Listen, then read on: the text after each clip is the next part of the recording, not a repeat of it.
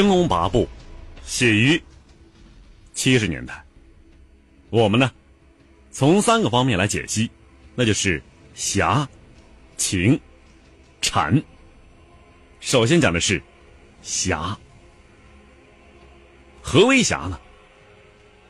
在古字之中啊，侠是有一个人背着三个小人所构成的，他们是妇孺、弱小和病残。就是说呀，侠是既危扶弱之人。侠从表面来看，就是夹在人缝之中的人。他们有时候为了国家，为了他人，必须委曲求全，牺牲自己利益，这就是侠。金庸呢也曾经说过：“说侠之大者，为国为民。”在金老的《射雕英雄传》还有《神雕侠侣》里面，郭靖誓与襄阳共存亡。虽千万人吾往矣的英雄气概，使人是望而凛然。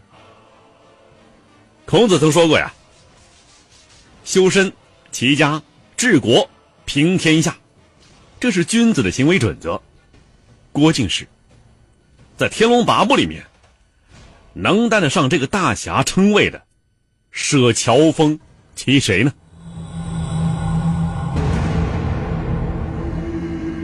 为了阿朱。一个毫不熟悉的女人，毅然是独闯聚玄庄，即使他知道啊，等待他的，是武林群雄的狙杀。为了天下，即使所有人都不信任他，背叛了他，他舍弃了杀母的血海深仇，这是何等气概，何等的胸襟呐！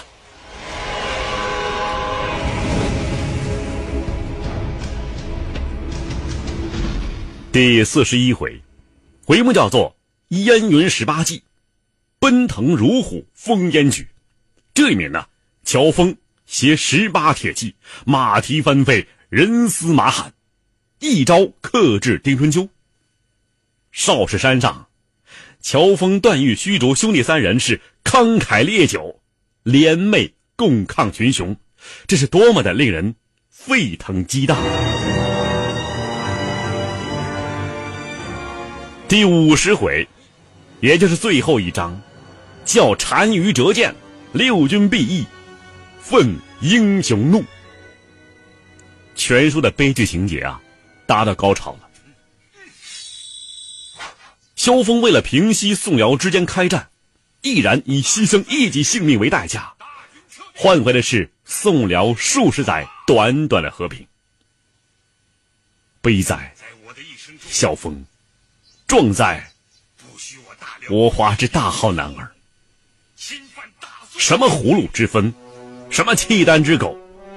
乔峰堂堂七尺男儿，难道不是间接死于那些中原的正人君子之手吗？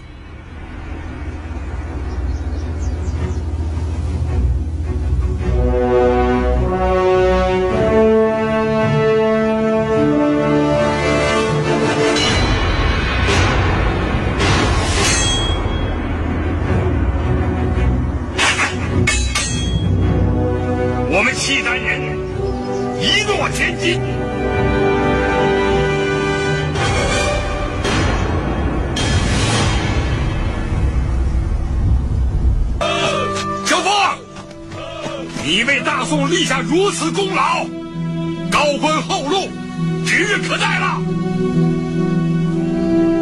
大哥，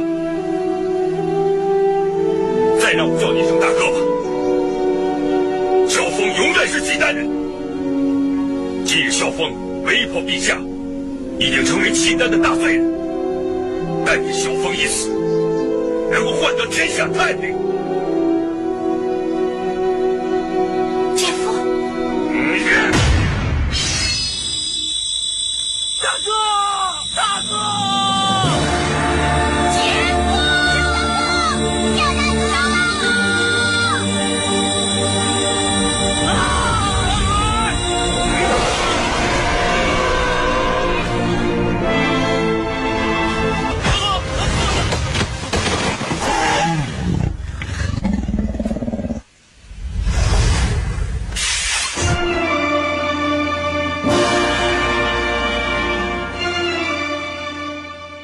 契丹人并非都是那么残暴，而汉人未必都是好人。为了两国和平，他献出了自己生命。我想，这才是真正意义上的侠吧。上下五千年，纵横八万里，在浩如烟海的故事里，我只说您感兴趣的事儿。晚星画传奇。相比于萧峰来说呀，我们再来看一看慕容复。看起来是冠冕堂皇、满口仁义道德，但是却被权势所困，无所不为，什么都敢出卖。到头来呀，同一笑，万事皆空。难道这不是对人性的一种诠释吗？还有南海恶神，虽被称为是大恶人，但是他不杀无力还手之人。这与那些像谭公、谭婆等连阿朱那样的重伤人都要杀害的人相比起来，他一点都不恶。也许这就是金庸对侠这一概念的不同理解吧。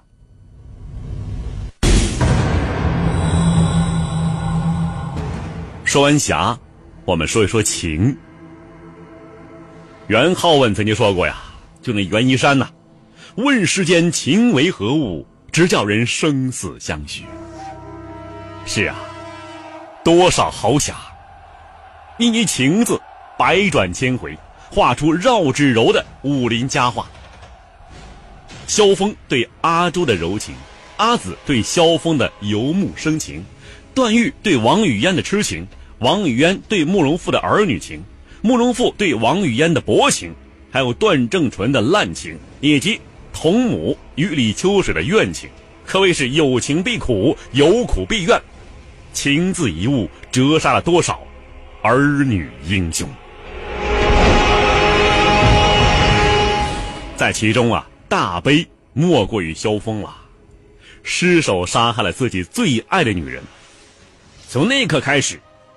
萧峰的心就已经死了，活下的只是一个躯壳，只是一个承诺。即使面对美女阿紫的柔情相待，也换不回那个不语听凭的阿朱了。阿朱可以说是唯一的呀。对于乔峰来说，无人可以比拟，无人可以取代。我相信，他的狂歌痛饮一半浇透了自己的愁肠，一半先付于阿朱了。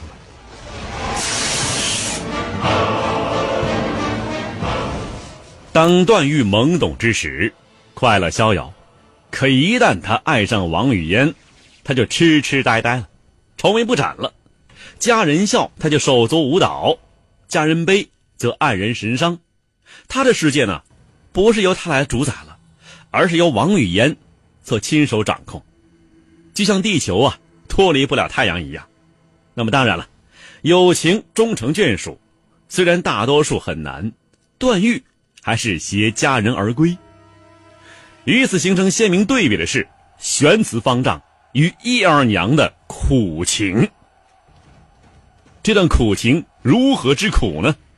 好，我们稍后再说。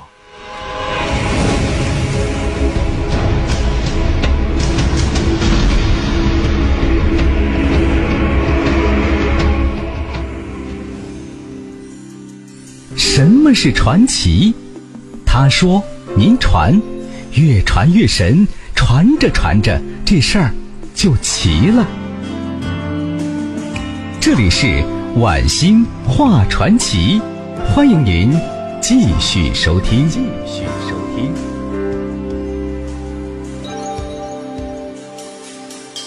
好的，朋友们，这里是晚星画传奇节目。今天呢，我们为您煮酒。论天龙，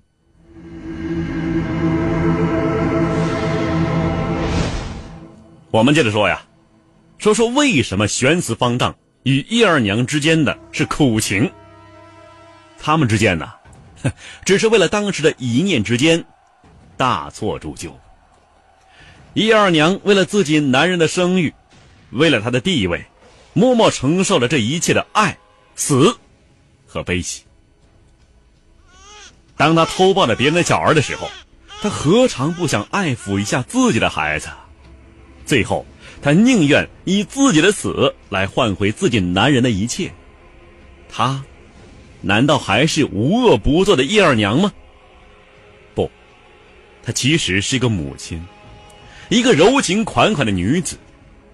只不过，这一切对她来说是那么的难能可贵呀。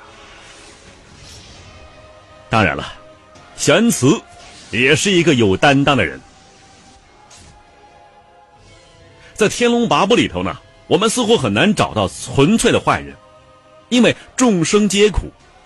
玄慈方丈，也就是那个带头大哥呀，最后他还是承担了当初所犯之罪行，当着武林群豪的面，说道：“二娘，你受苦了。”然后是毅然承受责杖。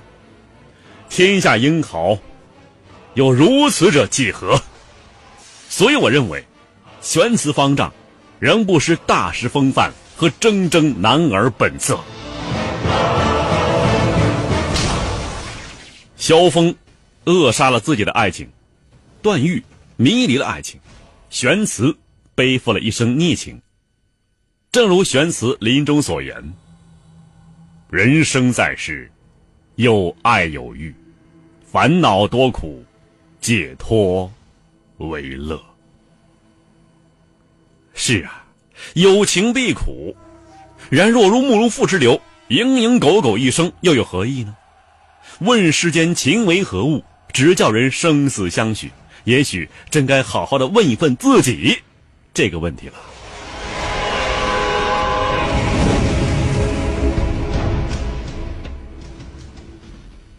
说完了侠情，该说说禅了。《天龙八部》一开始就示明啊。八部者：一天二龙三夜叉四钱达婆五阿修罗六伽罗罗七紧那罗八摩罗伽。作者呢以此为书名，旨在象征大千世界之中的形形色色人种。《天龙八部》里面呢流露出一种特有的悲剧美和佛学意境，所有的人在追逐之中都没有追到，想逃避的。都没有逃脱，正所谓啊，苦海世界茫茫无涯。慕容复致力于复国，孟破疯了；慕容博、萧远山国恨家仇，到最后相望而笑，万事归空，和了。鸠摩智本想成为武林第一高手，没想到最后内力尽失，反而佛性归本，得道了。虚竹破戒了，段誉称帝了。有的人呢，梦想做的事情如梦成幻了，反而是无欲无求的人得到了所应得到的一切。事事皆有因，有因才有果。谁能料到啊？虚竹能够破解乌鸦子的镇龙棋局，乌鸦子爱上的居然是李秋水的妹妹。扫地僧是武林之中第一高手，慕容博、萧远山居然能够握手言和。这不仅是因缘巧合。慕容博最后大彻大悟说：“呀，大焉复国时空，不复国亦空。帝王庶民皆为尘土，什么成败，什么功名，什么荣辱，王图霸业，血海深仇，尽归尘土。”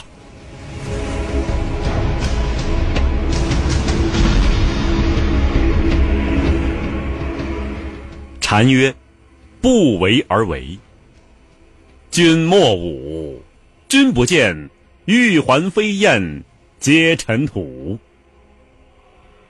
堂堂的云烟，浩瀚的历史长河，淘尽多少过客？留名青史，被世人所铭记的，又有哪些人呢？也许当我们内心冲淡，不计较所谓的福利、功名的时候，我们才能够真正的富足。舍却贪念，方可。收获本真。有道是：“行到水穷处，坐看云起时；参访灵台月，色立明断绝。”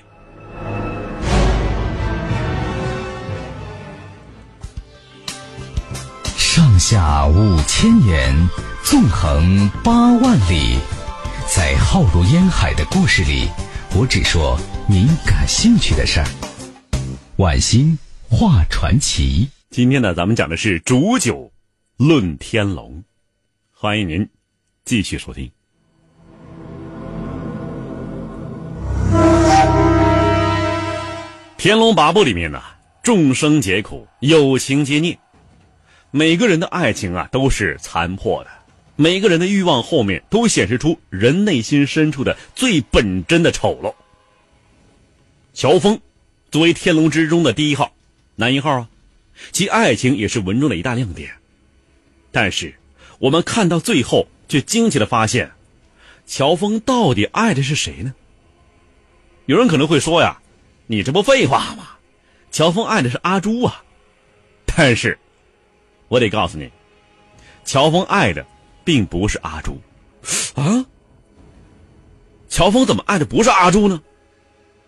就算是大家所认为的那样啊，乔峰爱上阿朱，他们的情也不会长久的。为什么呢？我想说的是啊，对与不对，见仁见智。这是个人的一些见解。乔峰与阿朱的爱情给人一种感觉，就是像天王巨星和小粉丝、小妹妹他们的感情一样。当我们的英雄乔峰虎落平阳、英雄没落的时候，内心最需要一个声音在不断的支持自己，需要一个素手红颜为自己抚平那自己曾经是不堪回首的伤口。而阿周的出现，恰恰弥补了。乔峰内心的缺憾，在他失意的时候，有一个舔舐自己伤口的港湾。其实啊，乔峰对阿周的情更多的是感激之情。但感激之情虽然圣洁，但我们不能称之为爱情。就像我走投无路啊，身无分文的时候，忽然有个女生啊啊借我一百块钱，我是很感激这位女生的。但是你要知道。这仅仅是感激之情。同样的，乔峰对阿朱很多成分也是感激之情，他非常感激啊，没有一个信任他的人呐。这时候只有一个人依偎着他，这个白衣淡雅的女子，就是阿朱。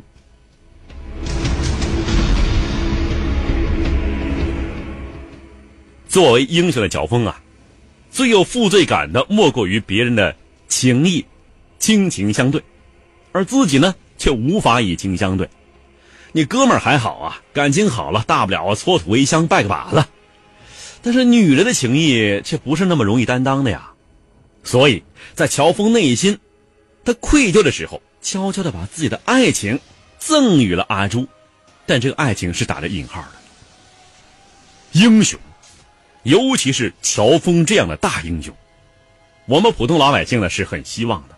红袖添香，美女成群，但是，我不得不说的是，这不是爱情。在天龙里头啊，二十三回，塞上牛羊空许约，这一节呀，情节是极其感人。乔峰悄然伫立雁门关，长袍猎猎，情绪难平，想自己堂堂一代帮主。落魄至死，不仅悲怆黯然，掌掌击向石壁。阿朱这时候突然跳了出来，抱住了乔峰啊！乔大爷，我在这里等了你好多天呐，我知道你必定回到这里。乔峰内心深是愧疚，基于内心的情感，在遇到阿朱这样的知性女子的时候，终于得到宣泄。你试想一下，乔峰。野鸡乔峰的朋友，大都都是江湖草莽之士，大碗喝酒，大块吃肉。即使会有人去倾听他的内心诉说，即使会聆听他内心深处的家国之恨、身世浮沉之悲，但是有多少能够深入内心？而阿朱呢，用他敏感的内心紧紧的依偎呵护着乔峰的心。英雄啊，有时并不总是意气风发的。所谓英雄，就是一种内心苦痛、内心苦楚却无法想哭、无法想笑、无法逃脱、无法停留的人。这是一种明知自己无法完成，却不得不承担起责任的一种人。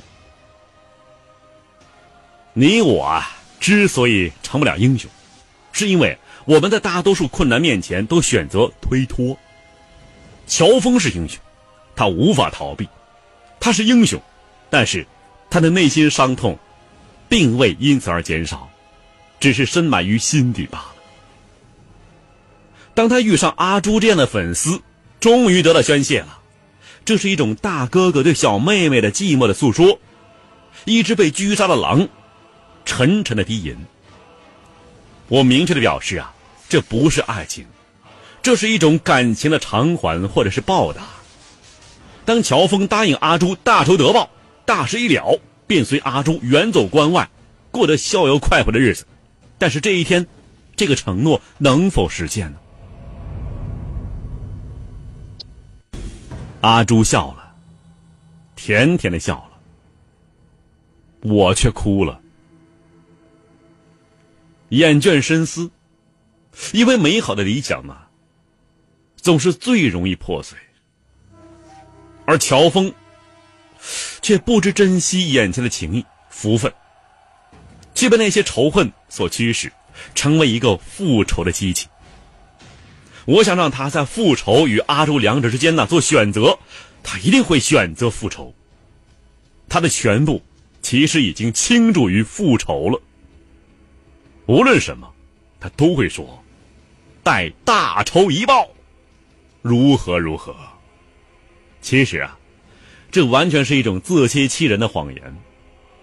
如果一个人真的爱上一个女人的话，复仇真的那么重要吗？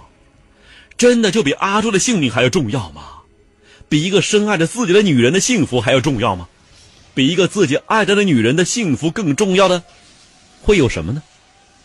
所以说，答案是很明显的。我说的呢，也许是我自己的道理。乔峰对阿朱的爱情是值得推敲的。